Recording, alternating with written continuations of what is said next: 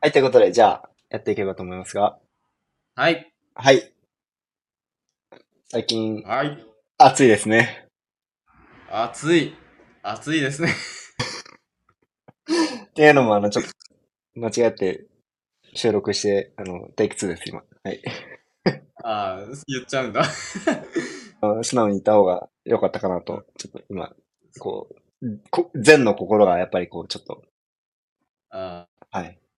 やっぱり、最近こうね、仏に、あの、なることを、志してないけど、あの、ーうん。仏は素晴らしいなと、最近思いつつありますので、あの、善の心に従って、はい。東洋思想に目覚めてるんですかそんなところです。 ああ、そう。 なんかテンション低い。い やちょっと 仏、仏っぽくちょっとこ天う、気の話をわざわざテイク2取ったのに、なんか全然違う。 いいんだよ。雑談でやるのにテイク2をまた天気の話からしようとか言う言ってくるとか、雑談だから成り立ってるのにね、そう。すぐ天気の話できなくなっちゃう。うんつゆで、もうできない。やっぱ同じこと、やっぱその時にしか楽しめなかったものが、だからもう、楽しみなの。そう、あの、さもうその話はその話だと。いうことで、あの、 結構あの雑談のところで、あ、うん。あの、このね、ラジオの中で話してるんですけど、うん。まあなんかこ、こう AI、AI って言ってるじゃないですか、皆さん。まああ、あ、はい。うん。なんか G7 で、なんかこう、あの、いや、やっぱ国のど、国同士の制約を作ろう、うおーみたいなね。なんかそういうのもあるらしいですけど、うん。まあ、とはいえね、 今後も発展していくでしょうということで、そうだね。なんかね、そう、それなんかずっともやもやしていたことを、いろいろこうね、はまあ、考えていたんですけど、まああうる、んちょっとあの、ある方と話す機会があって、ちょっとあの、うんなんていうの別にその、すごい有名な方っていうか、その、普通に個人と話したので、実名は避ける、実名は避けるんですけど、まあ、そのことはあの、僕たちと同じ、新潟県の青岡市出身で、うん。へえ。年がね、うん。これちょっと、この前本当にびっくりしちゃったんですけど、うん。 7つ下なんですよ。したうん。で、へえ。うん。あの、僕たちが教育実習行った、あの、中学校あるじゃないですか。はいはいはえっい。と、秋の方にいた方ですね。え生徒だったってこと そう。マジ3年生だったらしい。当時。えへえ。もう、あのね、女の子なんだけど、えあ女性の方なんだけど、うん。いやー、もうあれから7年経つのかと。てか、怖っ。うん。俺らが実習生だった時の生徒かと思って、ちょっと、 そこに、そこ、そこに、どっちかというとびっくりしちゃったんだけど、マジうんい。やー、ちょっとね、そう、非常に驚いたってのはそうなんですけど、うん。で、今その人が、うん、あの、アメリカの大学うん。に通ってて、うんうんで、結構なんかその、活動的というか、うん。うん。活発にこうね、いろいろやってるみたいなんですけど、その中でこう、自分の、自分、自分でこう探求型の、うん。あこう小、小中学生に対してこう探求型の学習をさせようみたいな、うん。提供しようみたいなこう授業を立ち上げようとしてるらしく、へえ、教育なんだ。そう、すごいね。そう。すごいなと思って聞いてたんですけど、うん。なんかその、たよくこう、我々もこう、なんか人間に残されることは、あとはもう遊びだけだみたいな話をするじゃないですか。うん。もう遊びって、そのまさにそうのん探求心うんうん。うん。が、やっぱこう、原動力になってやることかなと思っていて、そう。うん。でも今のやっぱ小中学生、まあ僕たちもそういう教育を受けましたけど、うん。そういう、まさにそれとは真逆の、うん答えがあることに対して学びをするってことですよね。僕たちが。うん。うんう。ん。そうすると、今のまま、こうね、そういうことをしていく、そういうふうな、こう、教えをしていくと、すごい将来、こう、苦しむ人が 増えちゃうんだろうなっていうのを、その人とのは対話の中で感じて、うん。なんかこのやっぱその小中学生段階におけるこう自分の中の正解を見つける、まあ、まさにこのアート思考に近いですけど、うん。この重要性をなんか再度認識した。てかめちゃめちゃ、おーめちゃめちゃ認識、あ再あの再認識というかね、もうね、こう、あ、うんそうか、みたいな。なんかそんな別に難しいこと考えなくて、単純にその探求し、探求、ん探求授業みたいなのあったじゃないですか。うん。あれなんだなと思って、うん。一つの答えは。うん。あくまでね、一つの答えだけど。でも、それができないからみんな やっぱりこう自分の答えとか、言ってしまう美術に対しての見方っていうのも、うんな。かなかこう、ね、変えられないのかなって思ったりして、うんう。ん。このアートの見方にもあの話だったんで、ちょっと今最初したんですけど。うんいや、めっちゃ目覚めたわ。でしょ いい話だね。もう切り口が完璧ですね。もういやーちょっと素晴らしい身内話で申し訳ないけど、これは。ああ、ちょっとなんかその、秋の教育、秋の教育実習とか言ってもう誰もわからない。誰もわからない。 あの一応そのその人のね、あの中学校とかも一応こう、あの、晒しちゃうことになっちゃうんで、なるべく、あの、うん。バイネームは避けようと思いますけど、まあでもそういうふうな、うんうんこう、ね、経験、あ話から、そのう。なんでもなんかさ、その、自分たちが教育実習行った時のさ、うん。子たちが、まうあ、ん二十歳とかそんぐらいになって、うんこうやってさ、やっぱ成長していくと、やっぱあそこの教育すごかったんだなと思うよね。まあ、そうだね。そう。一つやっぱり、成果あうん出てるんだなって思うんだよね、すごい。えーどこ、そうどだこね、その、その中でもいろいろやっぱレベルが、レベルというかあの、いろんな実践があるから、どこに引っかかったかとかね、それはわからないけど、やっぱりどっか引っかかったんだろうなと思うんだよね。うんうんうん。彼女の中でも。いそうだね。やすごいえ、ーすごいなと思うと同時に、ああ、なんかアートとかずやっぱ全部繋がるなって思って、いや、そうなんだよ。うん。それ絶対やって、うまあ、それ絶対成功させてくださいねって、うん。あの、あの、激励した。うん、おーそうかそうか。いやでも結局そう俺もアートを通していろんなことを本当に多くのことを学んだから、うん。アートに出会ってなかったら多分こんななんだろうなよりよく生きれてるというか、うんうんうん。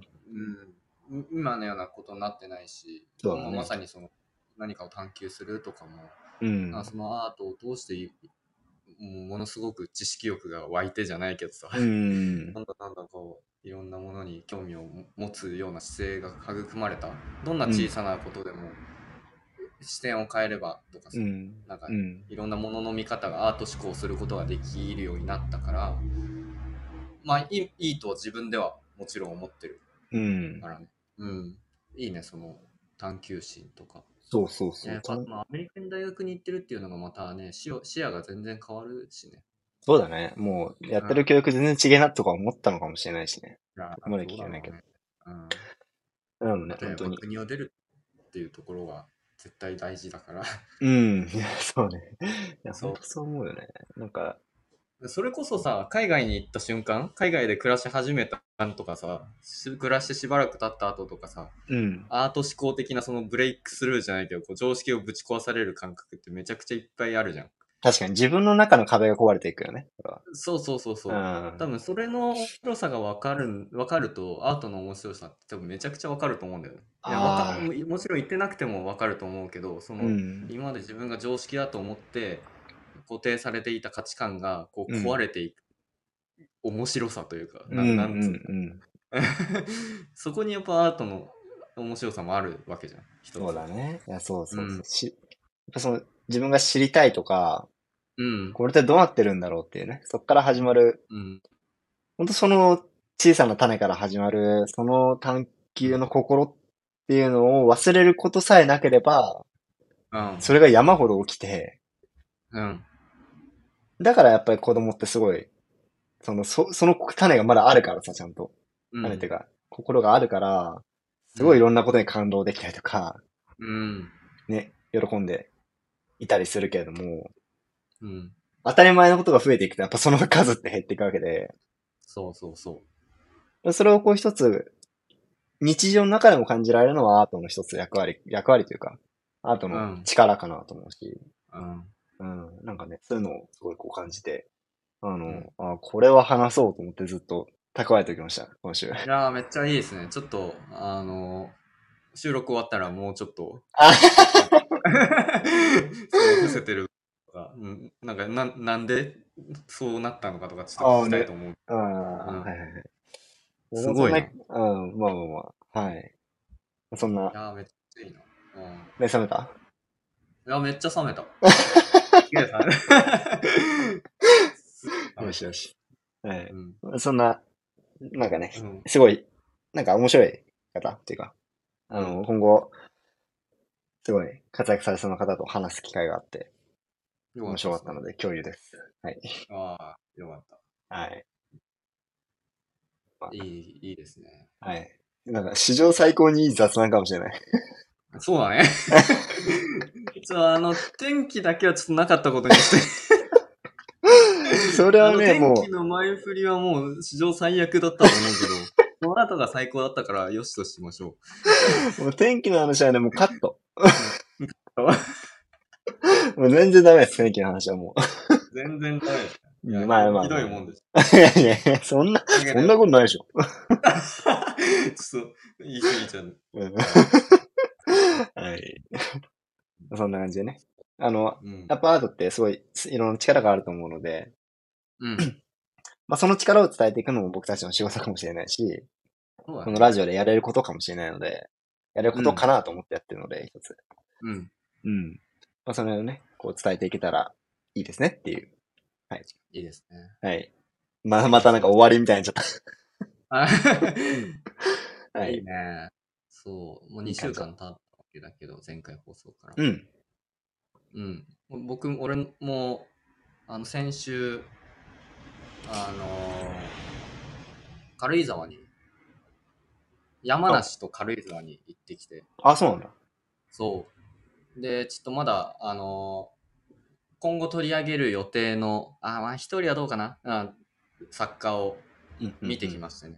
そう軽井沢で日本人のアーティストでっていうと多分もうね、美術超好きな人はわかると思うんですけど、今やってる展覧会で。す。あーあー、今やってるんだって何回かね。そう、超衝撃的で、ちょっとまだ今見てほしくないんで、多分、多分、次回取り上げる。ああ、わかったわかった。じゃあ、軽井沢美術館で調べないようにしておきます。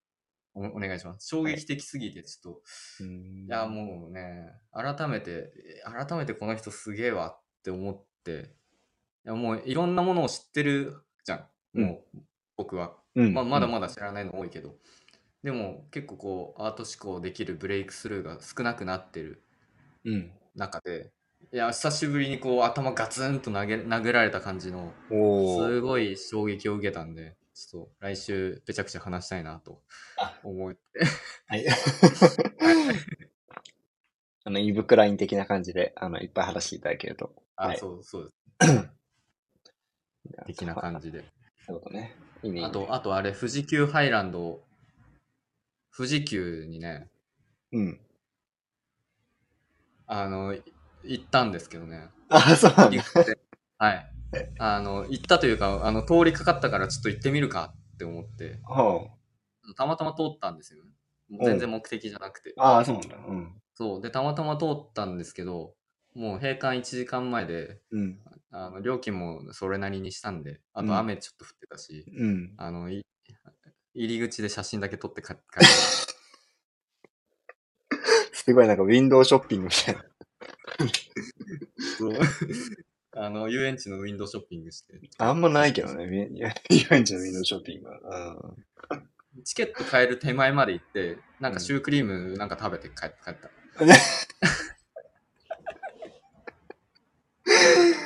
なるほど。ごめんなさい、ちょっとあのいいいいいいあの雑談をちょっと怪我しちゃったような気があのそうだよ。本当にあの、本当に今のシュークリームの話もダメだよ。もう全部カットだから。 そうだよね、うん、そうだよね。ちょっとやめた方がよかった。まあ雑談って本来そういうもんやから。まあそうだね。 雑談本来そういうものですからいいです、全然。雑談としては、一番雑談、最も雑談らしい雑談。そう、あの、雑という言葉に最も適してるのは今の話だったかなと思うんだけど。よし。うん、よしじゃだ、あ、 目的を博せ。ね。うん、オッケーオッ ケー。まあそんな感じでね。感じ。はい。はい。お互い2週間ぐらいやって、いろいろありましたけども。うんまあの、でも本編ということで、うん。うん。やっていきますかね。はい。うん今日ちょっと本編がね、難しすぎるんですよ。うん。難しすぎるんだけど、うん。めちゃくちゃ大事なんで、ちょっとうまく説明できるかが非常に自信がなく、オッケーオッケ自ー。分の、あの、教育、あの、なんだろうな。これ学校で絶対教えられないよなっていう思いに打ちひしがれながら、うん。うん、あ自分の無 力さに打ちひあ。はい、もうあの、もうお互いにわけわかんなくなったら、あの、最後雑談であの、シュークリームと、あの、あ天気の話そうをしよ大事なんで。うん。そううそうあそう。の、一番好きなシュークリームの 話して終わりましょう。一番しく好きな、一番好きな。 一番好きな、あの、シュークリームの話、うん、しようね。うん、オッケーオッケー。それはまたそれでしよう。うん、はい。 わかりましたじゃあ、今回は先なんでしょうか。はい。じゃあ、今回の作品は、えーっ、と、作品名が、うんあれどっちから言ってたっけいつも。どっちもいいよ。作品名でいいよ。作品名が、一つと三つの椅子。アーティスト名が、ジョセフ・コスースです。コスース。コスース。これね。うんコスースって覚えにくいよね、すごく。うん、なんか、こう、日本人に馴染みのない感じの、聞いたことないよね、コスース。コスース。え、見たことありますこの作品もしかして。これなんかどっかで見たぞ。これもあれでやっちゃったかな対面、あの、リアルアートのメーカー。あー、そう、かも。って感じ。ちょっと、かもね。よく覚えて、あそこで、そうだよね、多分ね、2、3個やってないのを出さなきゃいけなかったんだよね。どうしても。あ今ー自分がやってる方につなげるために。 あー、全然いいんだけ どさ。オッケーオッケー。じゃあ今回は、えっと、ジョセフ・コスースの、えー、待って、名前が一つと三つの椅子ですね。うん。ワンスリーチェアーズです。イエス。謎です。はい。えーっと、 あのー左に、あ、椅子が、いや違うわ。椅子二つと、うん。右になんか文字書いてる板みたいなのがあって、はい。左が、なんだろう。あ、まあ、中心が普通の実体の椅子で、うん、左が、まあ、多分その椅子を撮ったのかな撮った写真みたいなのを引き伸ばし、大きくしたもの。実寸大にしたものか。実寸大の写う真。ん。 うん。で、右が、なんかの文字。ですね。なんかの文字見えそうなんかの文字、ちょっと待って、見えない。えっと、なんかの文字が見える写真を、なんかの文字ちょっと見える写真ないな。 そんな、そんな気が画質がいいあれがない。写真がないですけども。これ見えた方がいいそれ見えてほしいけどな。みあ、見えてほしい。あうん。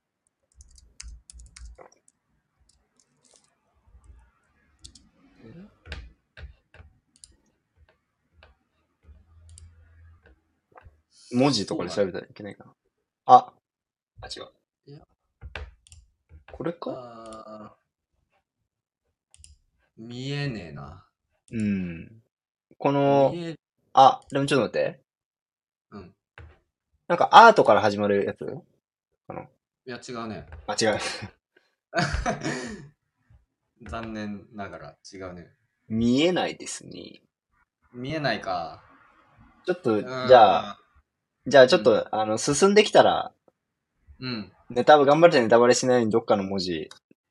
あ、うんこれあれなんじゃない、チャット GPT に聞けばわかんじゃない無理か。ああ、チャット GPT に聞けばわかるかもしれないけど、ちょっと待って、あの画像送るわ。あ、オッケー。ありがとう。うん。ちょっと聞いて、あの、今、聞いてくださってる人は頑張って探してみてください。これは、あら、LINE ですね。ごめんなさい。 LINE で送ったんですね。うん。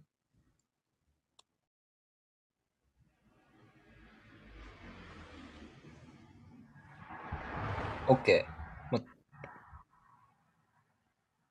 ちょっと待ってね。うん。読み込み中ですかそう。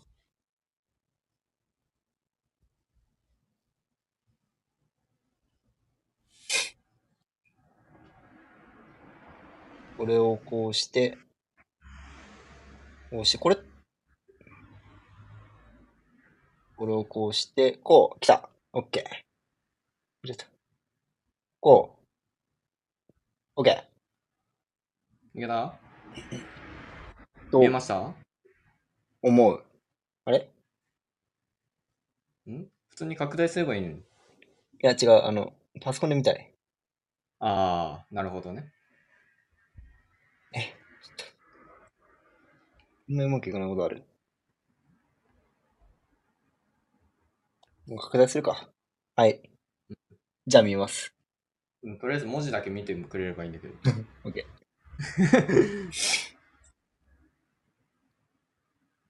あ、チェア。あ、チェアって書いてありました。チェア。はい。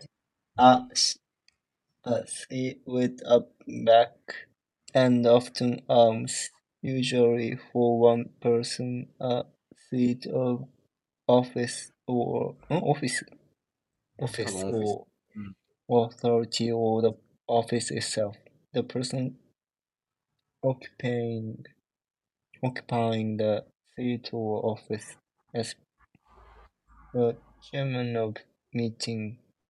あ、セダンチェア、チェイス、あ、ナチュラルブロック、をクラッチ to support and source and rail in, あ、railroad。ちょ っと、途中何ていうか分かんなくなっちゃっまあまあまあまあ。あの、大体わかればいいです。た。うん、まあ大体なんか椅子の説明をしていることは分かりました。うん。なんか、この、この椅子の説明かな多分。はい。うん。わかりました。なるほど。まあ前回のちょっと復習からすると、うんお。さらいからすると、えっと、前回は、えっと、あ、さ作者のどうでしたえっと、なんだっけ。あの、ドナルド・ジャッドです。あ、そう、ドナルド・ジャット。ドナルド・ジャットの、えっと、無題でしたね。はい。はい。で、あの、ジャットさんはですね、もう最強でして、 最近ですよね、ね。もう最強なんですよ、あの人は。うん。まあ、あの、徹底的にね、こう、なんだろうな、こう、めっちゃ頭いい、もう秀才タイプですね。うんうん。の方で、あのーまあ、物質の本質って、な、物質を突き詰めていくと何でしょうみたいなところを、うん。まあ、ある意味こう追求して、それをまあ、後に落とし込んでいった人かなと思います。うんで、あのー作品としてもこう、無題って作品が多くて、うん。こう、あ多かったんですけど、その、うんなんだろうな。もう考え方としても、さ、その物質自体にもう意味はないうんし、うんプロセス自体にも意味がなくて、うん。書いてるプロセスとかね。だからアクションペインティングとかポロックとかのあの人たちをある意味こう、まさに否定して、うんいや、そうじゃなくて、物質自体に、物質、あ、書いてる行為には意味がないし、なんだったら物質にすら意味がない。このうん。流作品には私のメッセージが一一切こもってないっていうね、あの、超冷たい系の、色で言うと青の、あの、イメージを持つような、すごい、こう、合理的なお考え方をして、アートと向き合ってた方だったかなと思います。うん。ただまあ、それが結局最後の、最終的にこう、ミニマ、今で言うとミニマリストっていう考え方につながるんですけど、まあ、えっと、ミニマルアートか。うんっ。ていう文脈で、こう一つこう学問として体系立てて、美術の世界で、こう、なんだろうな、力を持っていったのと、まあう、んそこからまたでもミニマルなんで、やっぱこう最終表現として、もう、それ以上追求することがなくなってしまったっていう面では、もうやりきった最強マンうん。だったんですけど、でもそこからやっぱこう、いろんな派生が今後も出てくるよみたいな話をしたかなと思いますね。はい。うん。はい。素晴でら、しい。はい。うん。で、その後、その後っていうか、まあ後がちょっと前かわかんないですけど、このえっ、と、椅子。椅子です。 はい。あとかな前かないや、まあちょっと、まあほぼ同じなんだよ。うん。 60年代。 そうだよね。まあ椅子ですね。ほぼ、はい、椅子です。うん。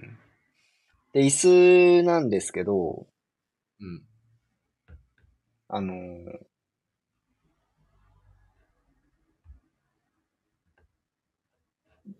これは、なん いや、本当にただの椅子なんですよね。はい。これなりねまし、たあれなん、これ多分もう多くの人にね、あの、現代美術、もう嫌いってなっちゃう要因のせいです。要因の根源みたいうん。これをアートだと認めちゃうとちょっと辛いですね。っな。ていう感じなんだけど、先に別にすあの否定してるわけじゃないんですが、うん。そうん。んな感じなんですよね。そうだね。で、あーまあその、系統としては、あの、ウォーホルに近いかなとは思います。うん。日常にあるものとかをうん。こう取り上げて、うん。えー取り上げると。で、うんただまあ違うのは、その、まあその文字のところがチェアってことで、うん。あの、まあ、椅子の説明だと思うんですけど、うん。あの、右に書いてある文字はね。うん。この、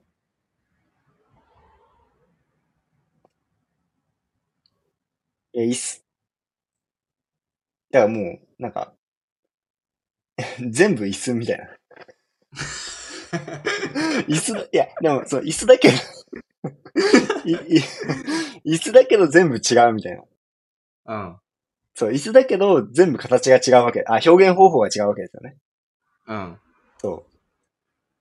真ん中の椅子も、左の椅子も、左の写真の中の椅子も、右の椅子も、でも全部実は同じものを指してる。うん。うん。なんかす、それはなんか単純なこう、ウォーホルのその、そういうこう、狙った感じとか、あ、なんていうのかな、こう、日常をうん。表す、表すことで、まあ、こう、アートとしたとかではなくて、なんかもうちょっとこう、うん。なんかどれも椅子、だから具体があった時に、具体3つ合わせて、それの抽象を生み出す、生み出そうとすると、これはそれはただの椅子です、みたいな。ああ。とか、椅子ってもともと座るものですよね。うん。だけど、真ん中の椅子以外は座れないんですよね。はいはいはい。うん。そう。また、椅子っていうものの、うん。まあ椅子じゃなくてもテーブルとかでもいいかもしれない、これだから。もう。うん。もはや。 その、この物体が持ってる機能とか、前回、うなんん。かその機能みたいなうん。話をどっかでした気がするんですけど、その機能とか、その特徴、うん。もしくはこう、社会的に使われ、社会的にどう使われているか。まあ、う一ん般的に人類というものがその物体に対してどう、こう、振る舞っているか、あの、扱っているうんかっていうことの、こう、なんていうの、あん、なんていうの、そこをこう、表現したかったんじゃないかなと思って、あそこに対するこう、うんなんていうの、矛盾じゃないね。否定というか、まあ、そこに対して否定してた。うん。うん。椅子ってただの物体じゃないみたいな。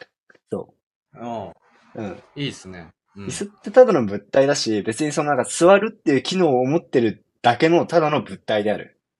うん。うん。え、し、けどこの写真も、うん。文字も椅子じゃない椅子。あ、そう、椅子。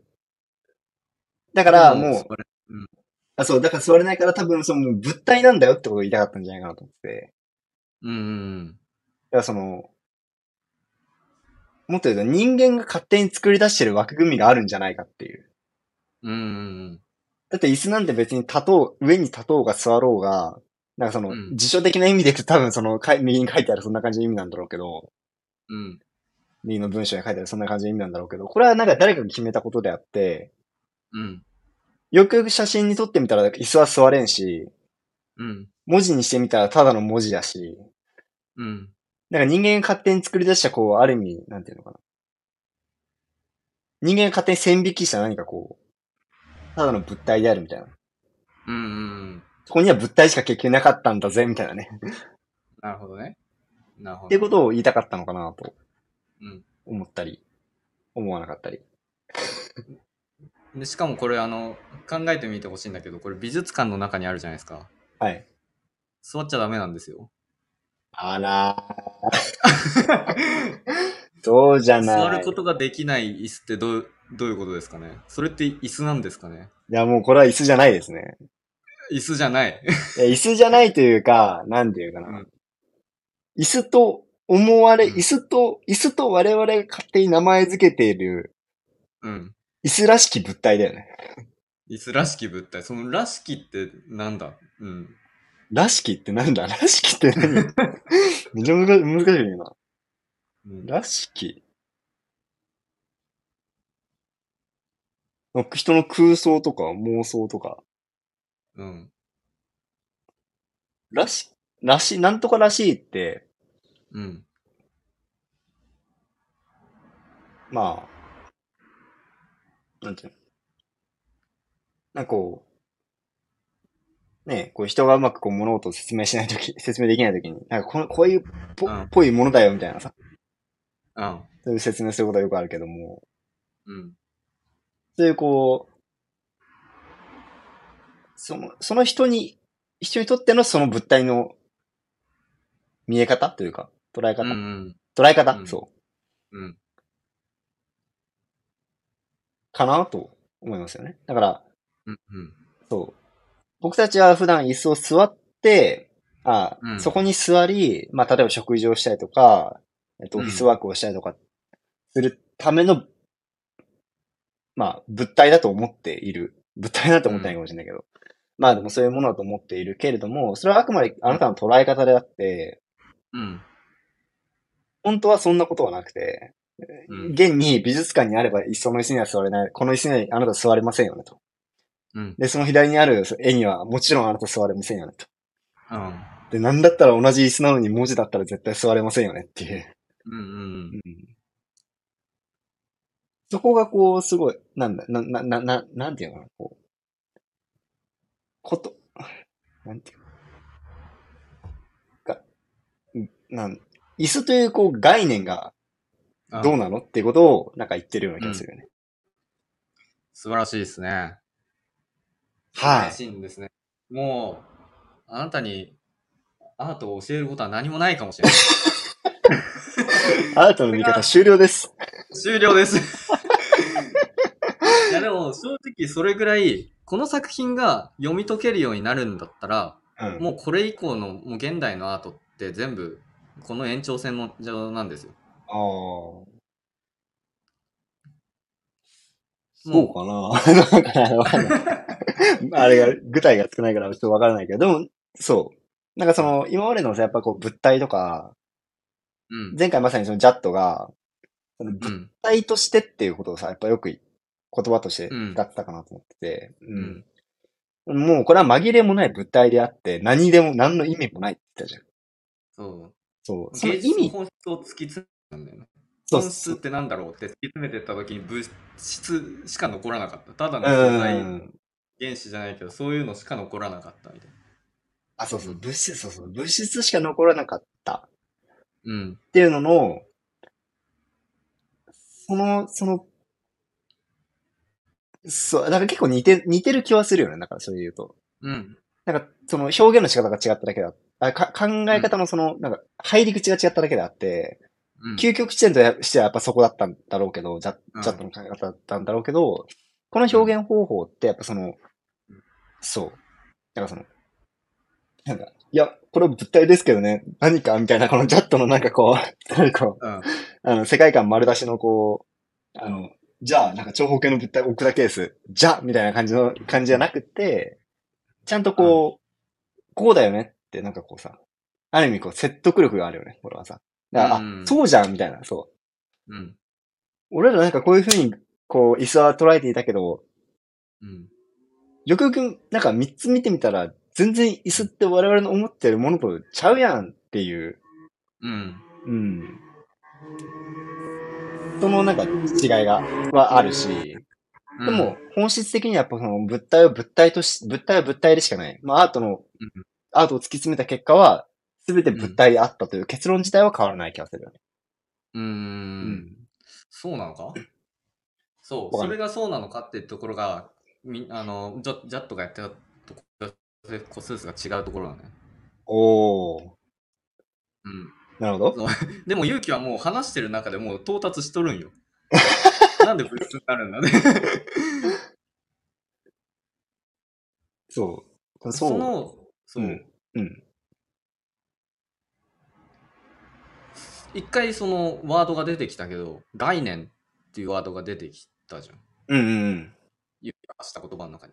うん。うん。できたね。それが、それこそが、ものの本質、芸術の本質なんだ、というところ。あー、そういうことか。うん。そのあーあの、はペさんのとこでね、結構やってったんだよ。あー、はいはいはい。うん。ルシャンのとこもう物で体はもう、あうん。そう。ミニマリズムはもう物質として、ものとしての芸術作品のこう究極を突き詰めて、すべてを削っていって、ただのもの、物体、物質としてのを提示して、もう芸術の本質っていうのはこれしかない。うん。木である、だったり、鉄であったり、う。もうんものそれ自体、素材それ自体でしかないと。うん。うん。っていうところでいろんなこう、あの考え方、いろんな見方を提示してたんだけど、うんこ。れはその、 もう、物質もそれぞれじゃん。別に一つに絞ってるわけじゃなくて、うん。うん。うん車があったり、椅子それ自体があったり、うんこれ、あの文字が書いてあるペイン、キャンバスだったと思うんだよね、確か。うんん。で、別に素材、物質としてを追求してるのない。ああ、そっかそっかそっか。うん。そう、まあ物体としての椅子の定義もしてるけど、一番本質的なのは概念としての椅子ってだろうっていうところ。ああ、そっか、概念が、概念ということ、あそういうことね。なるほど。概念、ああ、はいはいはい。だから、ぶ、物質だけの、あえっと、絵画の、あじゃないわ、アートの本質は物質だけであるというならば、この作品は逆に生まれないわけか。うん、そうそう。ああ、はいはいはい。理解した。うん、なるほどね。それはそうだ。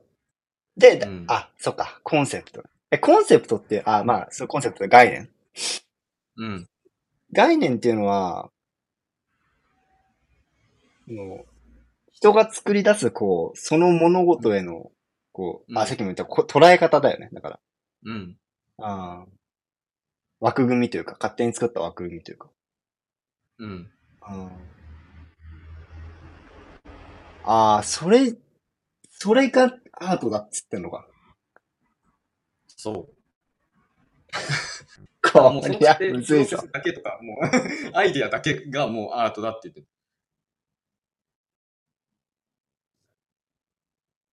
あ、あプでもそれでプロセスだけがアートなのプロセスという、まあその作品が作られた、まあ、なんだろうな、もう、プロセスはまあアートじゃないけど、そのもう、アイアイディアだよね。はいはいはいはい。あ、コンセプト概念、まあ、それってさその作るに至った思考的プロセスとかも含まれるわけじゃんうんうんうんうんうん。うん、そっか。作品ってそこにあるだけじゃなくてその思考プロセスがあっていろんな思考過程があった上でこれを発言しているわけ、あうん、でしかもこの作品が提示するのもその思考でしかないっていうあ。あ、そう、あ あ、なるほどね。そうもうもうねもうひこの作品は一つの媒体であってうん。あの何かを成してるのは作者の思考と鑑賞者の思考もうが考えアイディアだけが動いてるんだよねこの作品のなんつうであーこれこれこの概念の再提示というかあの椅子ってなんだよっていうところ、うん。まあ、今まで美術はやっぱ形が必要だったんだよ。うん。うん。で、あの、ミニマリズムもそうだし、うん。あの、まあ、ウォーホルとかも時代は同じだし、まあ、本当していくんだけど、うん。このコンセプトコンセプチュアルアートっていう動向なんだけど、これが指し示すところは、もう形じゃない。形によらなくて、概念こそに、概念にこそ存在するのが芸術の本 質だっていう。ちょっと、あだよな。概念とかいうとこと俺が始めるもこむれね、マジでむずいんですよ。あ、わかるわかる。あ、でも、で、あのこれを理解するのには、西洋哲学の存在論とか、イデア論を知っとかないとわからないんですよね。はい。そう。えあの、あそう。うん。どうぞ。であのまあでジョセフ・コスースそのなんだろうな哲学以降の「以後の芸術」っていうエッセイを出していてそこでこの,、あの20世紀は哲学の周辺そして芸術の始まりとかなんかあの芸術の機能を一つの問いとして最初に提示するとかなんかこういろいろ言ってるんだけどうん。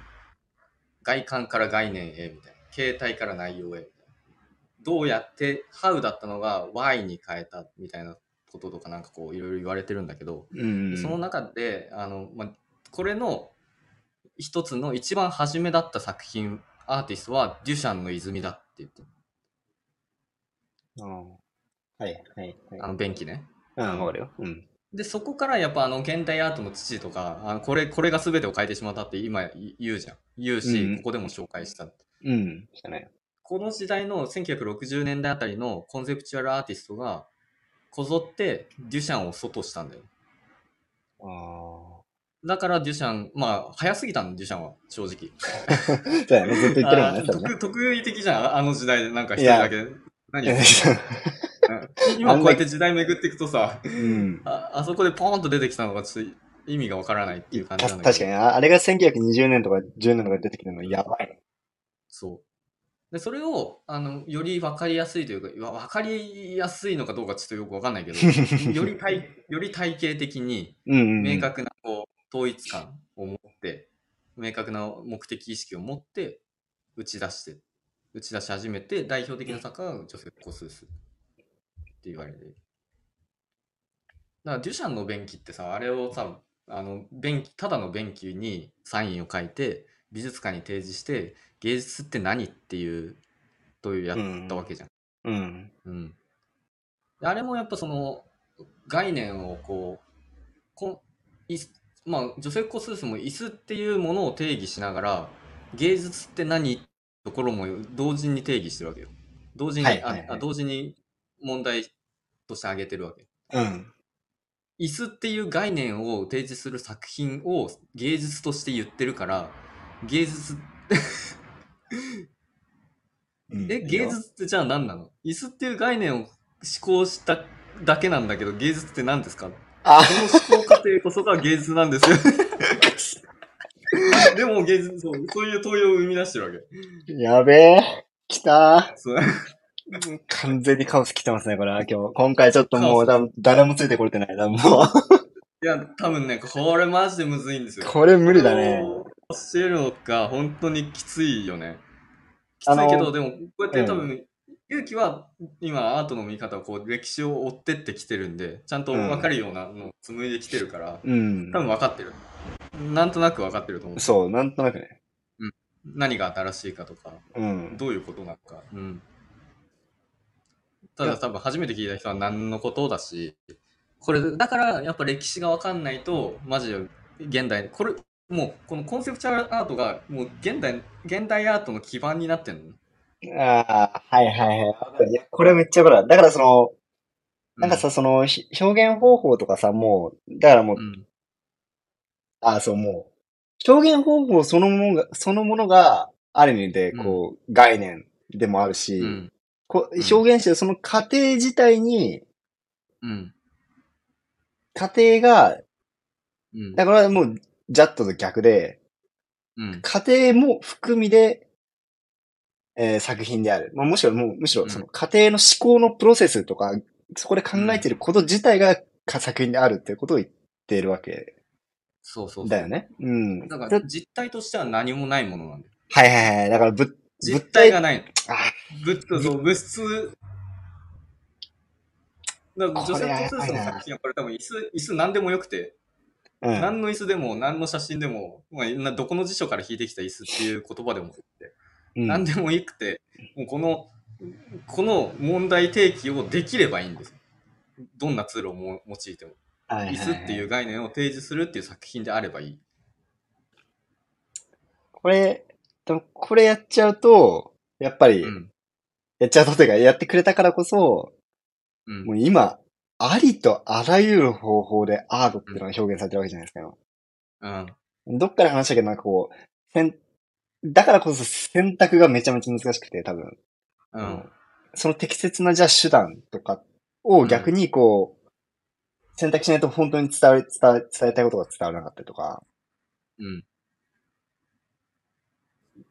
でも、その、この、アートは思考である。アートは概念であうるんということを言ってしまうと、うもう、本当に何でもありの、そあの、ゲームになっちゃう。ゲームというかそうなん、世界になってしまう、う。うん。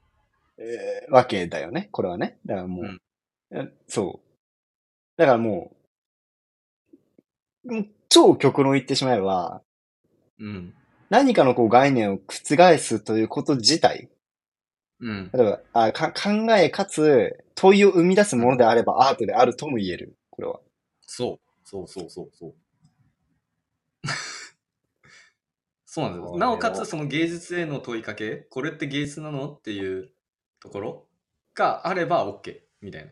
はいはいはいはい。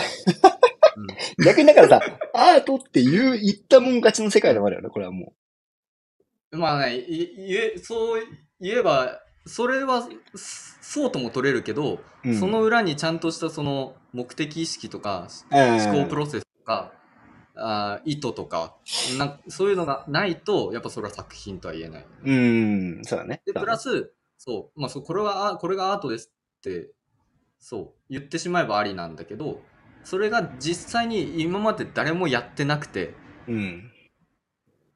誰もやってないのをアートって言わないと、これはアート、あの、芸術の、芸術って何っていう問題意識を埋めないじゃないですか。うんうんだから、誰かがやってて、これがアートですって言っても、それはただのざれ事でしかない。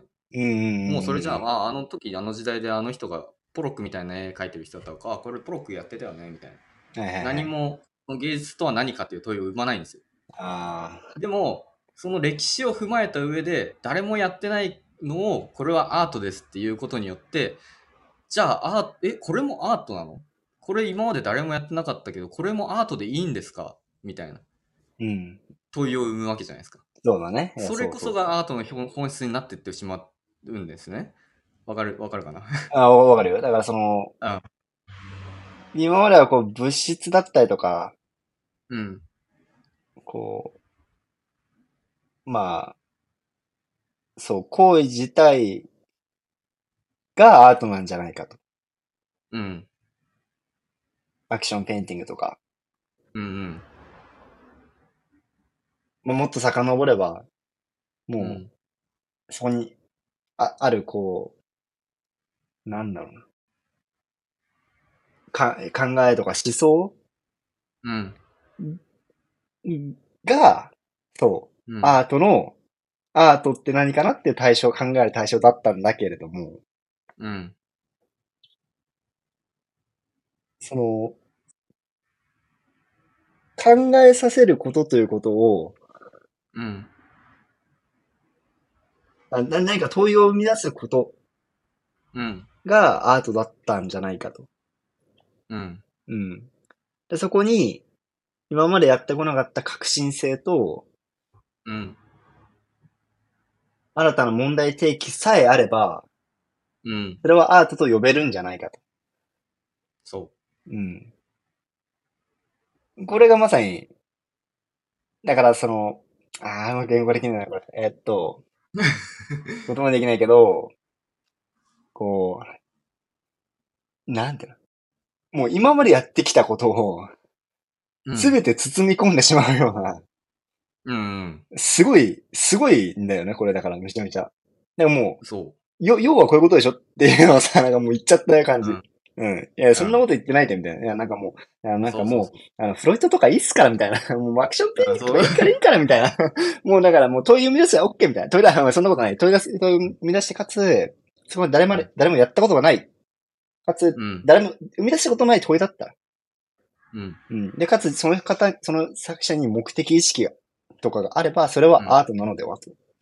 うん。だそうから、その手段を問わなくていい。はいはいうんそううそうそう、ん。その思考プロセス考えることなんだろうなそうしし試作とかなんか何かを考える感じ見ることそれ自体が、うんアートですと。うん。言っちゃったわけですよ。で、どあう、でね、まあ悪い、悪いことにというか、やっぱ新しかったんですよね。うん。新しいじゃないですか、それは。うん。当たり前で。みんなみんな今まで物質とか書き方とか、うん。なんかその絵画とか彫刻っていう中でこう縮こまってた。うん。でやっぱあの絵絵画ってなんだろうとかっていうは流流れもあったと思うんだよ。うん。でそれは同時に彫刻ってなんだろうとかなって、で、あの、ラウシェンバーグのバインペインティングをしたりとか。うん。うん。なんかそういうプロセスがあったけど絵画の意味を考える時絵画ってなんだろうって考えるって、うん、その絵画とか彫刻が内包されている芸術っていう大きな広いくくりを認めた上で、絵画とは何かってやってるってことじゃん。ああ、はいはい。その一個上のレイヤーの、うんそうだ。その一個上のレイヤーのことを、もうん。う、これはそういうことですよねって、き、き、あそう、承承諾した上で、そうね。うん。んやってるわけ絵画だとはその中で絵画ってな何ってやってるわけ。はいはいは本い。当の芸術っていうものをあの考えないといけないでしょうそれだ。と。 そう。で、ドナルド・ジャットは多分やっぱそういう考えがあったんだよね。だから、うんこれは絵画でも彫刻でもないって言ってたの。オブジェクトだ。だから、あ、なんか今分かった気がする。もう絵画とか彫刻っうん。ていうさ、ちっちゃい丸があったとして、うんそ、の、お全く同じ大きさの、あ、じゃあ、その二つの丸の、全く同じ大きさの丸が多分、もう一つあるんだよね。うん。その枠をジャットは頭外したんだよ。そうそうそうそう。多で分、そたう言ってた。そうだね。ただ、えっと、なんだっけ、コススは、うん。そのまた大きな、そう。そのち、その、ちびまるちびまる、中丸のその、そのす、外側の枠を取っ払ってしまったわけ そう。だよね。そういうわけです。これはやっちゃったね。完全にやっやったち。ゃってるんですよ。いや、もうこれ実はやってる よ。もう、な芸術ってなると、もう、あの、音楽とか演劇とか全てを含んじゃうんだよ。そうそう。いや、そうそう、そうなんでだすよ。からやっぱその音楽とかも現代音楽になってくるここがやっぱその現代なんとか現なんか現代なんとかって全部わわけわかんないじゃんうん。そ現代音楽もなんかノイズみたいなやつとかあ るし現代現代舞踊とか現代ダンスとかコンテンポラリーダンスとかもなんかよくわかんないじゃんう。わかんない。ここにブレイクスもうここに壁があるんですよ一つのだからその概念を一つ飛び越えて芸術っていうものが何かっていう問いを生みつつそのなんか新しさを更新していくっていうそのプロセスとかそういう考え方をやっていくのがその現代まなまるまるというコンコンテンツなんですよねだからこここから明確にもう現代アートと言えると思う現代美術それはだコスースがもううん。もうあの現代芸術概念芸術の始まりって言っているだから、さっきのちっちゃい丸のね、話をする、うんすると、ちっちゃい丸、うんちっちゃい丸っていうのは、アートと彫刻っていうのが、まあちっちゃい丸、うんその、それを包むちっちゃい丸の中にあって、うんでも、アートとだかかじゃ絵画と彫刻あ、ごめん、ごめん、ちょっと海外の彫刻。うんでもその、なんか、3メートルぐらい右に、うんその、まだ現代という名前ついてないダンスとか、そうそうそうそう音楽とかっていうのが、ポツポツあるわけだよね。うんで、それを、うんゴスースが、よいしょって、はいおう全部、全部入れなきゃっつって、袋に全部詰めて、その袋を、現代、現代ホニャララっていう名前をつけちゃったわけだよね。全部これからお前ら現代になりないなっていう。うん。そう、袋に入れられた限りは、もう、その、げその芸術の大きい袋の意味を考えなきゃいけない。そうどのコンテンツも。そう。袋に入れちゃられちゃったから ね。だから、だからその大きな囲いを解い解い解いてしまったせいで、全部が、あの風評被害を受けたわけですよ。なんか、俺なんか、え、みたいな、え、現代みたいな。現代ダンスって俺ら何みもたい入なっ。てんのみたいな。うん。いや、聞いてませんよ、 みたいな。ちゃんと話してくださいよ、みたいな。いやいや、それがね、みたいな。 だからちょっと、最近ちょっと袋入れちゃったんだよ、みたいな。そう芸術っていう意味を考え、あの、そう、芸術ってなんだろうって考えたら、やっぱそうせざるを得なかったんだよね。そんくらい範囲が広いからさ、つって。ごめんな、つって袋に入れ入れてたわけだよね、その現代。そうあの、うんコンコンセプトが。コンセプトという箱の中に。いや、そうそうそう。これはもう、やったね。完全に。やってます。すごくいい解説だと思う。そう、やってるんですよ。で、やっぱこれの開始がやっぱデュシャンだ。あのデュシャンのあいのやああいう考え方だった。そう、うんデュシャンがいないとこれできてないから。そうなの。きゃでデュシャンがやあれやって、あれが芸術だってなっちゃったから、これが生まれちゃったとも言えるんだよ。あれが認められちゃったから、これも OK なんですよ。大先輩やな、あの人が。そうなの。もう 大先輩とはすご言いわないけど。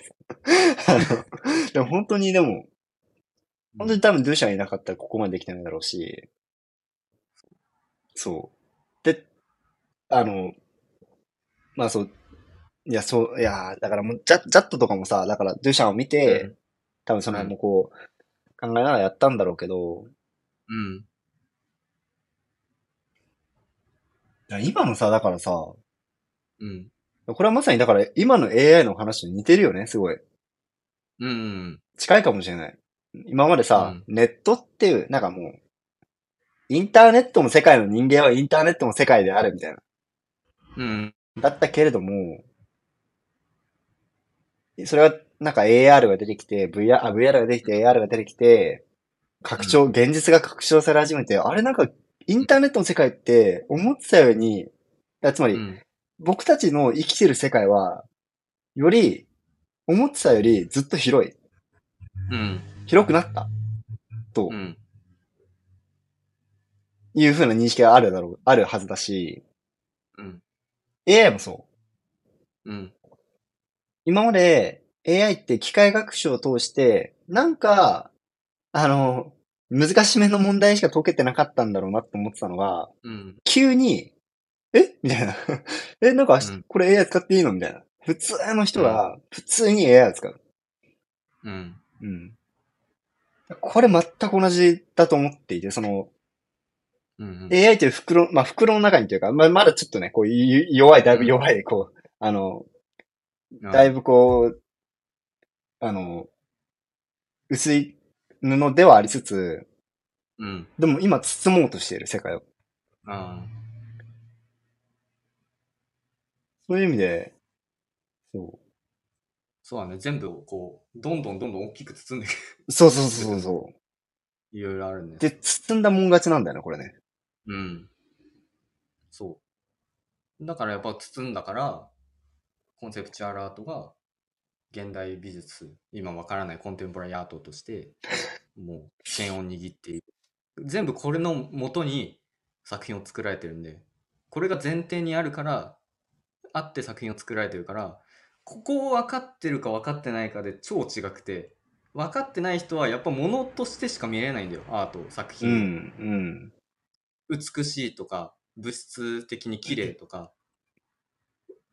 いいなんかいいなとか関うん関連感性的なものの捉え方でしかアートを見れないんだけど、うん、このブレイクスルーこれが分かってる人はそのアートを通して思考をすることが作品だっていうことが分かっていればうん、また全然違うあの鑑賞方法ができるわけだからただのゴミを汚いと見るかあこのゴミにもいろんな考え方捉え方があるよねあこのゴミを提示したことによって環境問題とかなんかいろんな問題を示唆しているんだとか、なんかそういうかものの見方ができる、うん、うん、うん。まさにそのアート思考の根源ってここなんだろうなこのコンセプチュアルアートのえがコンセプチュアルアートがめちゃくちゃ難しいんだけどこうやって思考プロセスをくかあの重ねてきた人にとっては全てが明確化するというかうん。一気にいやあそこういうことだったんだ今までやってきたのっていうのがスパーンと分かるというう。いかや、そうそうそ今までの本質を抽出してくれた感じう。そう。いや、本当に全部抽出した、された感じ。今。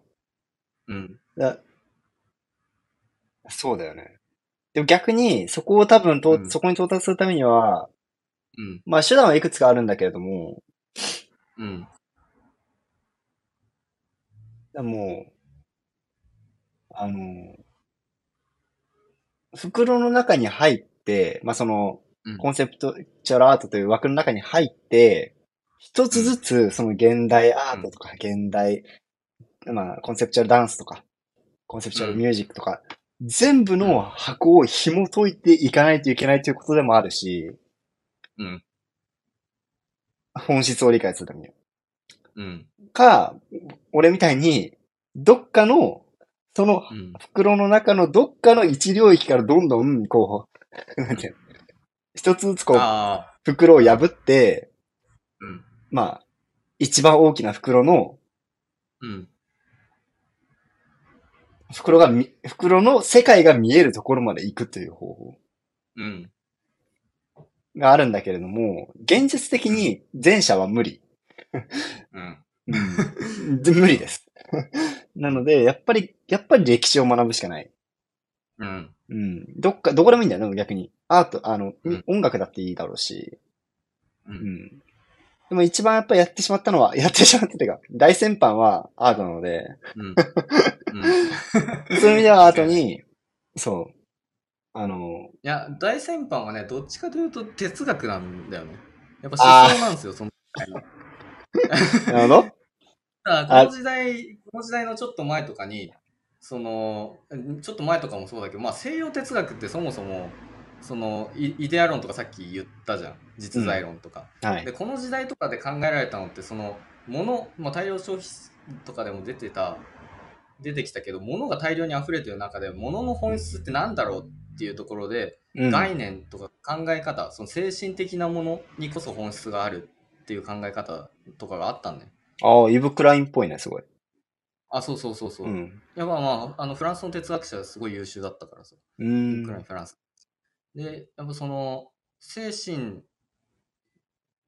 こそがあの実存の意味なんだとか、いやいや、精神と肉体があるから、うん。どっちも自分、どっちも存在してるよとか、うんまあ、物質と精神どっちも存在しているよとかなんかいろんなね哲学論争があったりとかあの哲学の歴史があってそれを塗り替える哲学者がこういたりする流れの中でちょうどやっぱその、まあ、も問題意識も同じだし哲学と美術が密接に関わってたからやうんっぱこの時代そのあの哲あのコスースも哲学のその考え方にとのとってるのもあるしまあ多分あのコスースの捉え方はどちらかというとプラトの時代のイデア論的なより根源的なうんうところんがあるんだけど、イデア論というのもその存在するものはあのその概念想像してるものの影でしかないみたいな。はいはいは想い像してるものっていうのが本質であって、だからさっき勇気が椅子っていうものをこそが本質であって、目の前に現れてるのはそれの表層でしかなくて、うんでそれをいろんな形で表してるだけなんだみたいうんうんうん。な考え方。でもこれって紀元前500年前ぐらいの話で、そうだね。でもそれがやっぱ西洋西洋の思想って根幹にあるの。ああ。で、その中でいろんな哲学者が、いや、例えばアリストテレスが、いや、それって違くねみたいな。う例えば馬とか牛とかがいるけど、うん。なんかあいつら、あいあいつらが人、あいつらすらも人間の創造物で、それが現れたものじゃないよな。あれはいる、いるじゃん。で、うんうんうん、馬っていうものをカテゴライズして人間が勝手に、そう、分類して、あれは馬ですって言ってるだけだろ。うんうんとうん、か、なんかそういう反論とか、ね、デカルトとかカントとかこう出てく中で、この時代って、やっぱその、存在は思考によって構築される。ああ。なるほど。とここに到達するんだよね。その実在論的なポストモダンの思想が、フッコー、デカルト、カントの。ああ、え、存在、ああ、存在は思考によって存在、ん そうね。存在は思考によって存在存する。在は思考によって構築される。あ構築される主義っていうのが、うん。ああ。あ、存在は思考によって構築する。ああ、はいはいはい。そうだね。うん。それは、うん。それはあくまで人の話だよね。というとえっと、うん。ああ。え、だ、動物とかの思考っていうのは、そこに含まれるのかな、含まれない。人間至上主義の世界だからね。そうだよね。人間神史から人間に降りうん。うん。この時代は特に人間至上、もう人間ブイブイ言わせてた時期 だからね。はいはい人間様の だってお通神りだ今ったまで神 がそう神様神が一番すごいんだって思ってた時代からその戦あの戦前後に、あの近代哲学者あの近代じゃないあの実存主義のあのニーチェとかそうんの実存主義の人人間たちが出てきて神など死んだとかうん。神は死んだとかなんか神をめちゃくちゃ否定してうん。神じゃなくて人間自分の人生以外に自分の人生に意味を与えられるものは何一つないというかうん。神じじゃないんだ、自分こそが自分に意味を持たせるんだとゃん。うん。言ったんですよね実存主義は戦後戦後の実存主義たちは、うんでそっから向上主義とかになってそのあの存在は思考によって構築されるっていう思想とかもその後で始めるああ、そうだね。なまあ、そうそうね神から人間に降り、その後、じゃあ人間って何やねんなった時に、思考があるから人間が作られる、形作られる、性格が決まる、いろいろ決まる。で、まうんあ、あのちょっと先人の話になると、ポスト構築主義とかになって、いやいや、社会が人間を作る、思考がうんぬんじゃなくて、やっぱ社会っていう外的要因があるから人間って形作られるよね。っていう思想になって、今、現代思想になるわけですよ。現代思想もめちゃくちゃ面白いんだけど、 そういう哲学的な歴史がある中で、やっぱコスースはそこを打ってるんだよね。うんうんで、でも、その哲学の終焉、そして芸術の始まりって言ってるから、そこ、芸術学のその進展と、現代美術が現代美術である意味、なんつうの、現代美術うん。うんっていうカテゴライズをもうここで作っちゃったから哲学の終焉芸術の始まりって言ってる芸術は芸術として独自でここから歩んでいくんだという、ああ、ああ、ああ、ああ、でも、あーいやいや、言ってることはわかるけど、ああ、そういうこと哲学うん。ああくまでこう今まで哲学を元にして考え、いろいろ考えてきたけれども、うんブレイクスルーを起こしてきたけれども、これからはもう、うんあ、自分たちでやりますんでって。そうだからだから芸術って何かっていう問いが大事になる今までは例えばそう存在とは何かとかっていうのを芸術を通してやってたわけうん人間そ人間としての命題を哲学者がこう本質的に捉えてるんだけどそれの実践とかそれの過程うとんうんうかんイブ・クラインもそうだよねそれとしての芸術だったんだけどででも芸術とは芸術って何っていう問いに向かわせることで哲学とは別の問いへ向かっていくとこなのこれから 哲学じゃあ絶対芸術って何って問いはしないじゃんそういうこと人間ね。って何なんで生きてるかとかっていう問いに向かっていくと思うんだけど、うん芸術って何っていう方向性をこれから歩んでいくことになるのが現代アート。。そういうことね はい。やばいね、なんか。だなからなんですよ。まあもう、うん、その、アイデンティティが生まれちゃったわけだ。そうう。ん。生まれちゃったわけ。でもまあ一人もちろん、ね、うん、こ個性が生まれちゃったわけだ。そう。芸術って何っていうところの、まあ、うん何って考えることが芸術みたいなことになっちゃう。はいわかる。 このパラドックス、なんかこの矛盾という か。すっごいな、これ。うん混沌すぎる。そう。だからもちろんその芸術って何っていう問いを哲学から芸術っていう問いを考えてもいいし芸術って何かっていう問いを考えてもいいしいろんな科学とかあのい科学技術とかを使って芸術って何って考えてもいいし、そうだよね。うん、こりゃ、すごいことになってきましたね。なんかその、うん、ある意味でこう土台が変わっ、土台、土台となり始めたんだよね。芸術というものうが。思ん、考の、はい思考の土台、そう。そうそうそう。思考の起点か。思考の起点となり始めた。うん、本当の意味で。うん。いや、これすごいね。ちょっと。やばい。やばいの来たわ。やばいでしょ。でもこれがわかんないとマジでわかんないんですよ。うん、もう何にもわかんない。だから、なんか永遠にわかんない人は芸術って何かわからないままずっと作品を作らなきゃいけないし見なきゃいけない。うん。けどこれが分かってるとあ芸術って芸術の何かっていうもうそれ自体のもうゲームというかそれ自体のものになってるんだ芸術って何かを問うのが芸術なんだっていう本質が分かっていれば、うん。まあ、文章だけで見ても絶対分かんないと思うけど、のがね。そうそういうのがりこういう流れで理解できると分かる分かるし、わかるね。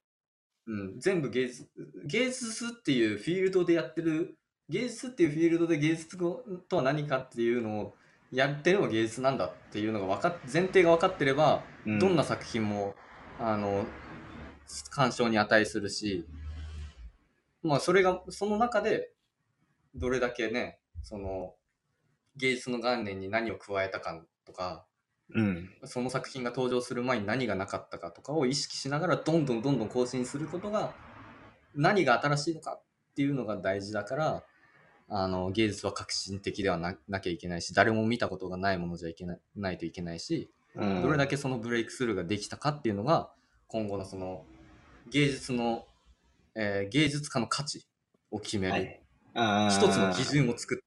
うんそうやな。だから、新しいことをしなきゃいけない。いや、今さ、そう、うん。聞いてて思ったけど、うん。もう、思考するということうん。がさ、今できるのは人間だけじゃないですか。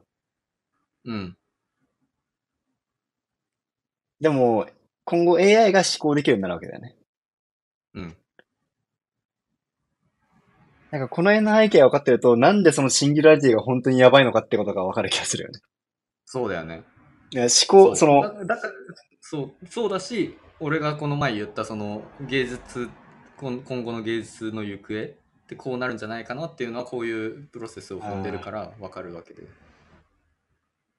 これ捉え方からね、これ。うん。シンだって、だからもう多分その芸術は何かっていうのがもう頭打ちになって、また多分違う価値で人間は回していかなきゃいけなくなると思うんだよ、芸術っていうものを。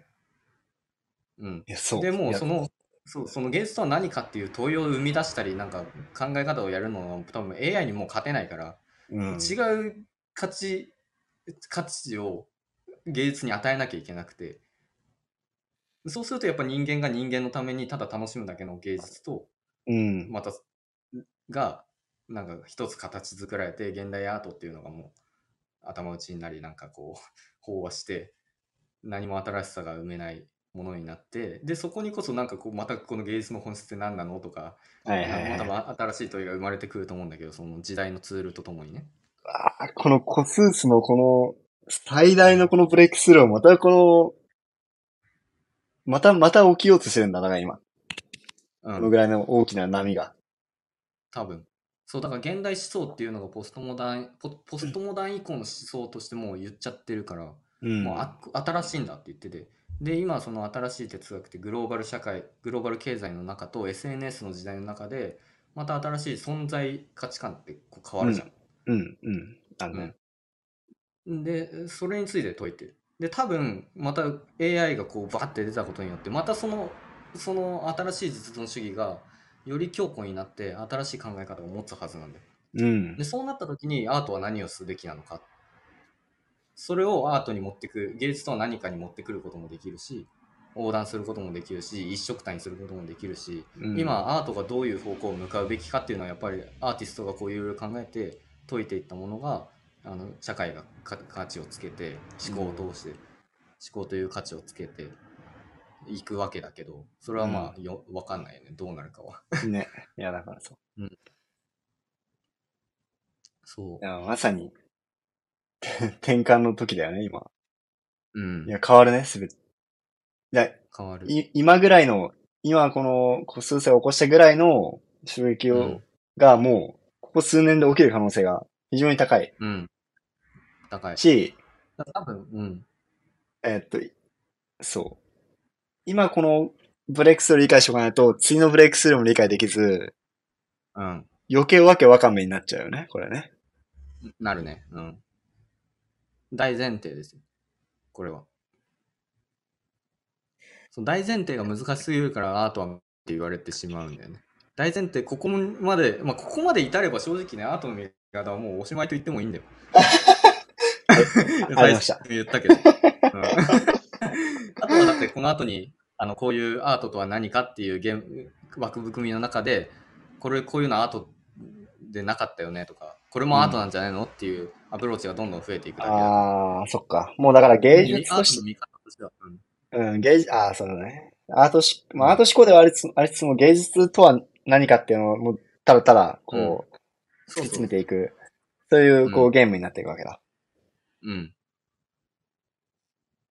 こりゃ、こりゃすごいな。ちょっと、新、なんでそのし、なんか面白いな。こう、人がこうし、やっぱ思考を、うん実存はやっぱ人に、思考によるものだみたいなさ。まあ、新しい存在論とかも出てるけど、うんそういったことがさ、うんじゃあ AI も思考できたらどうなるんでしょうね。えへ、みたいな感じでさ、こう、 覆されるこの世の中が、そうそうそうなんか、だからまだ A- AI が思考してないからいいんだよまだシンギュラリティが来てないからまだいいんだけそどう、いや、そう。で多分それまでに頑張ってし作者たちも考えるんだけどシンギュラリティが起きた瞬間に終わるんだよもう何も勝てなくなるここからまた人類は新しい、うん新しい問いと、うんだから最大のアートかもしれないよね。うんシンギュラリティというのやばはいもしかしたら。怖い怖いよ本当にだからやっぱ支配されるんだうん。うんなんか一番今までのね人人類とかいにせ地球史地球もうんより知性があるものが勝ってきたから、で人間がその存在を作っちゃっていいのかっていうところでやっぱシンギュラリティの問題があるそう今人間体系の頂点にいてこの地球上の頂点にいるのそれ自分たちより優れたものを自分たちで想像してしまう時に生態系の頂点でいられない、この地球上の頂点でいられないっていうところがやっぱ一番の問題点。あ人間がに、に、そう、いや、そう人間がその、人間が野蛮だと思っているものに人間がなりうる、なり下がるということそうかなと思うけれども、その、うんでもなんかもうこう、い や、難しいね。こう、うんいろんな社会のこう中でやっぱこう、うんそれはさ、もう本質的にやっぱりこう、まあ、つ疲れちゃったのかもしれないよね。もう人類は。 そうだねうん。いや、まあ疲れちゃったのかもしれないよ。。いやそう、だから、シンギュラリティを迎えないぐらいで止めとくのが一番いやもう止ー、められないんだよね。もう止められないんだよ。そう。でもだ、からそう疲れちゃったからもう考えたくないんだよ。そう、考えたくないから、野蛮に、野蛮というか、あの、野蛮としている存在になり下がるということは、うん。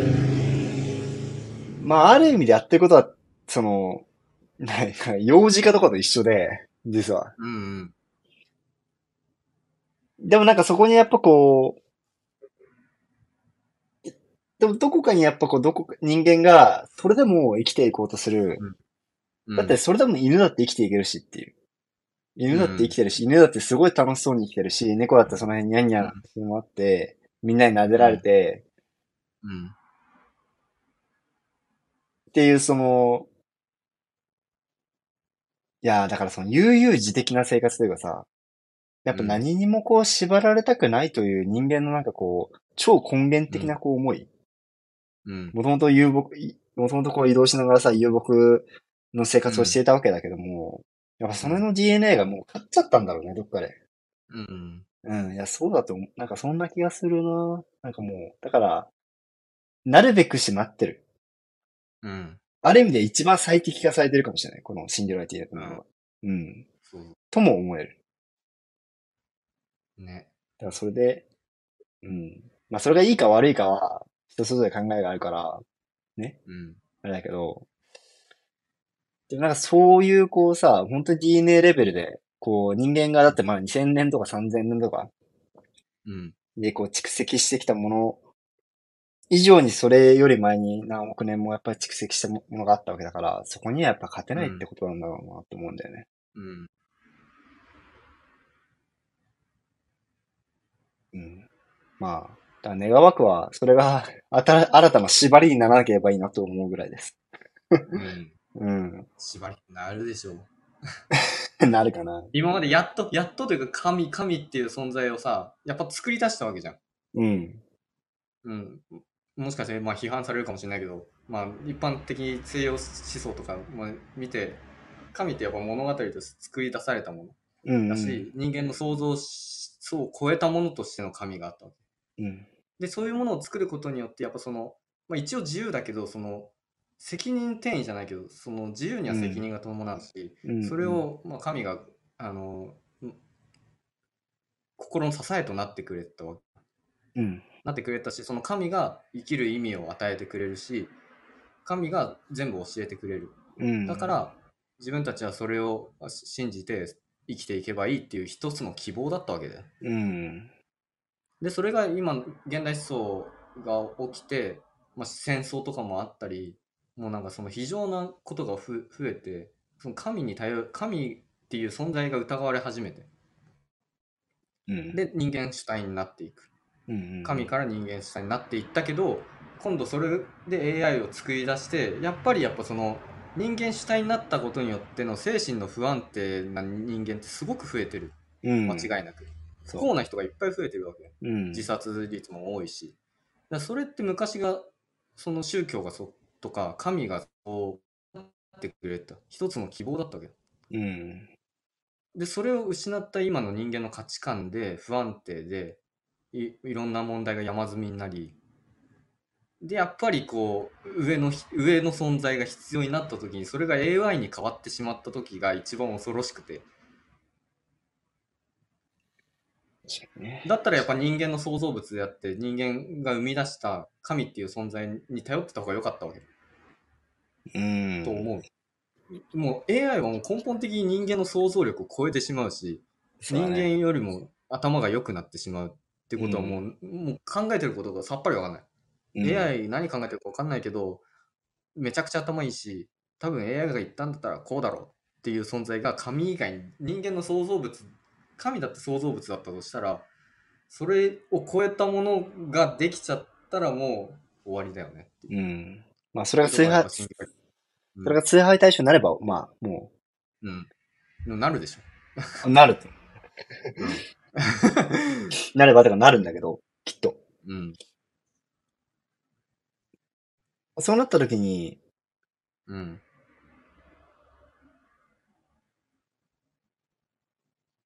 もう人間が生き残っていく、うん。てか、生き残るっていうか、なんなんていうかな、こう。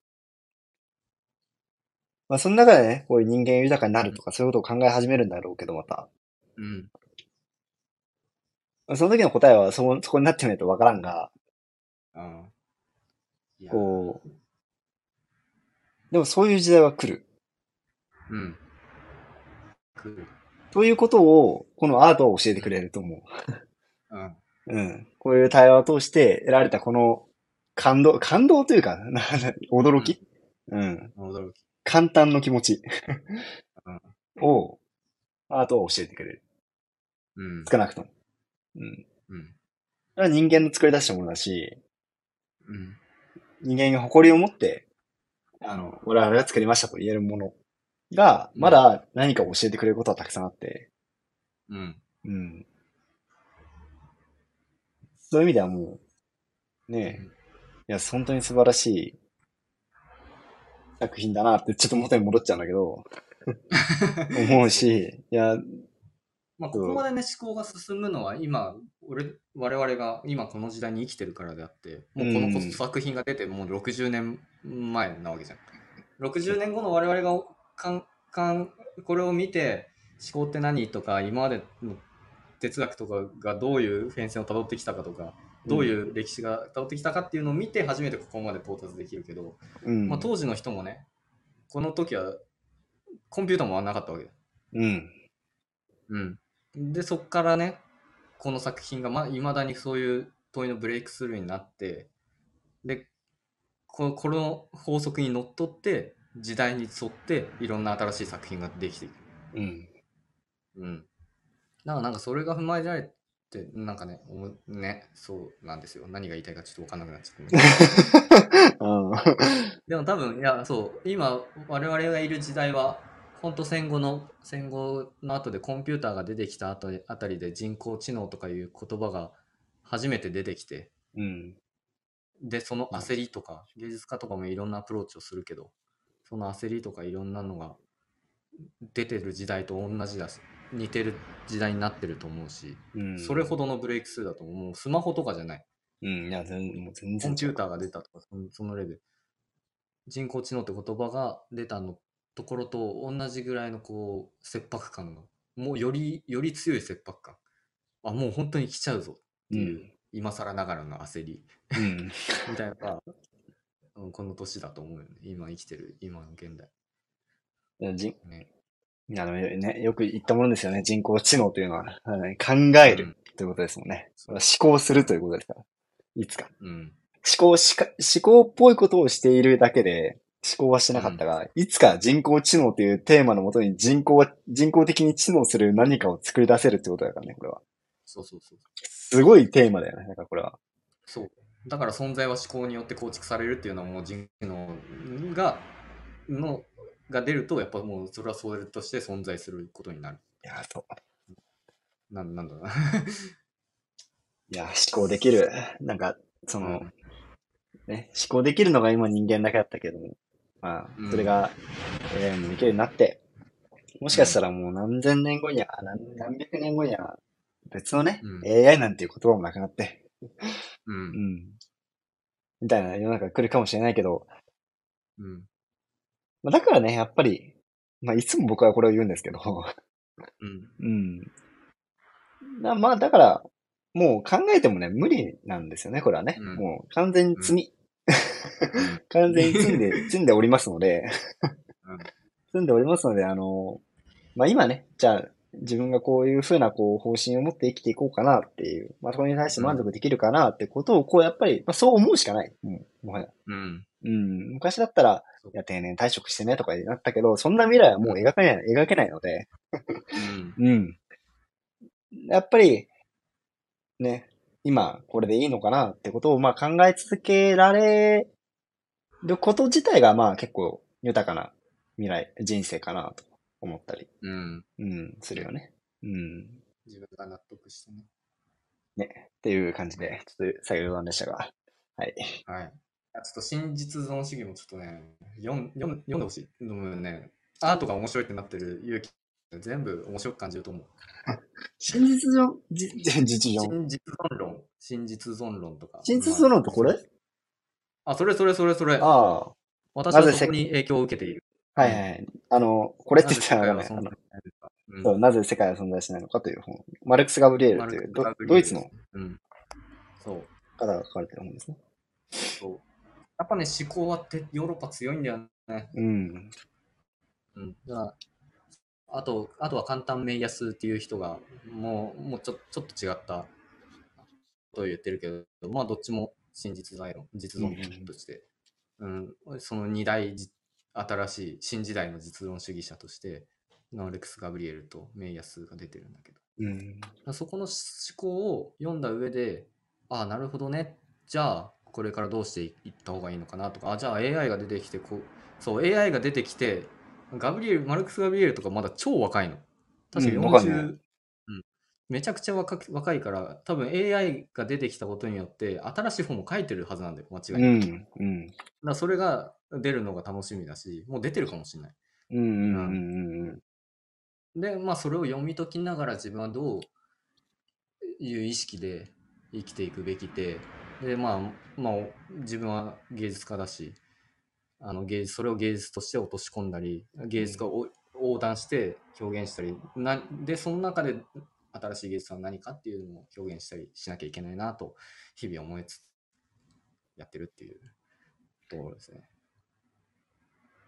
なんで、あの、興味のある方は、ぜひ、うん。マルクス・ガブリエルの、なぜ世界は存在しないのかと、あの、ね、あの、すごいですね。表紙がめっちゃ紫。みたい紫、光ってる。な。 そう、テカテカの紫みたいな。 すごい、すごい見た目をしてるんですけども。これ、あの、僕も途中まで読んでて、うん。まだ全部読めてないんですけど、ちょっとこの辺のね、話もできたらいいですね。いつかうん、多分今こういう話をしたから何言ってるかはもより分かりやすくなるとうん。だから前読んだ時何も分かんなかった皆さん。分かんないよね分かるそう、分かんないことが分かった。ぐらいだった。うん。そんな感じですかね。感じですねはい。今回すごい重要でした、重要です。うん、あのシュークリームの話しなくて良さそうで すかおいおいおい。分かりましたうん大丈いや夫そうですうん。まあ確かにね、シュークリームも結構ね、まあ、そのうん、その食べるものと我々は思ってるけども、シュークリームは実は食べるものじゃないっていうね。うん。シュークリームを通して思考し始めた僕はビアードパパの、あの、 シュークリームが好きです。僕はローソンのシュークリームが好きです美味しいよね。うん。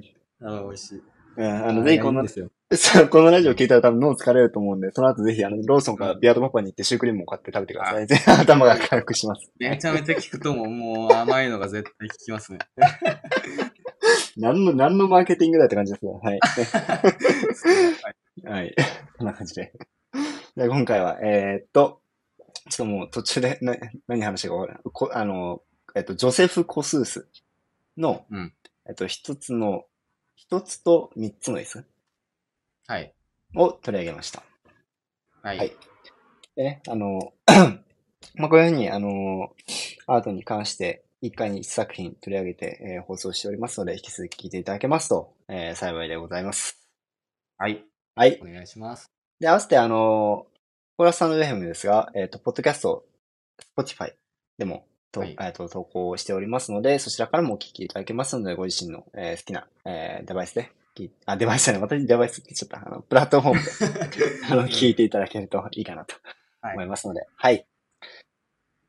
ですね。いや、今回はちょっと、はい。かなり熱くなってしまって、熱くなりましたね。はい、かなり長めの収録ではありましたが、はいまあ、皆さん、あの、最後までお聞きいただき、ありがとうございました。ありがとうございます。本当に。あはい、いりがつとうもごあざりいがとうございます。あの、また引き続き聞いていただければと思いますので、はい。はい。じゃあ、えっ、と、これで終わりにできればと思いますので、今回もありがとうございました。ます。ありがとうございました。はい。それではまた次の放送でお会いしましょはい。う。バイバイ。バイバイ。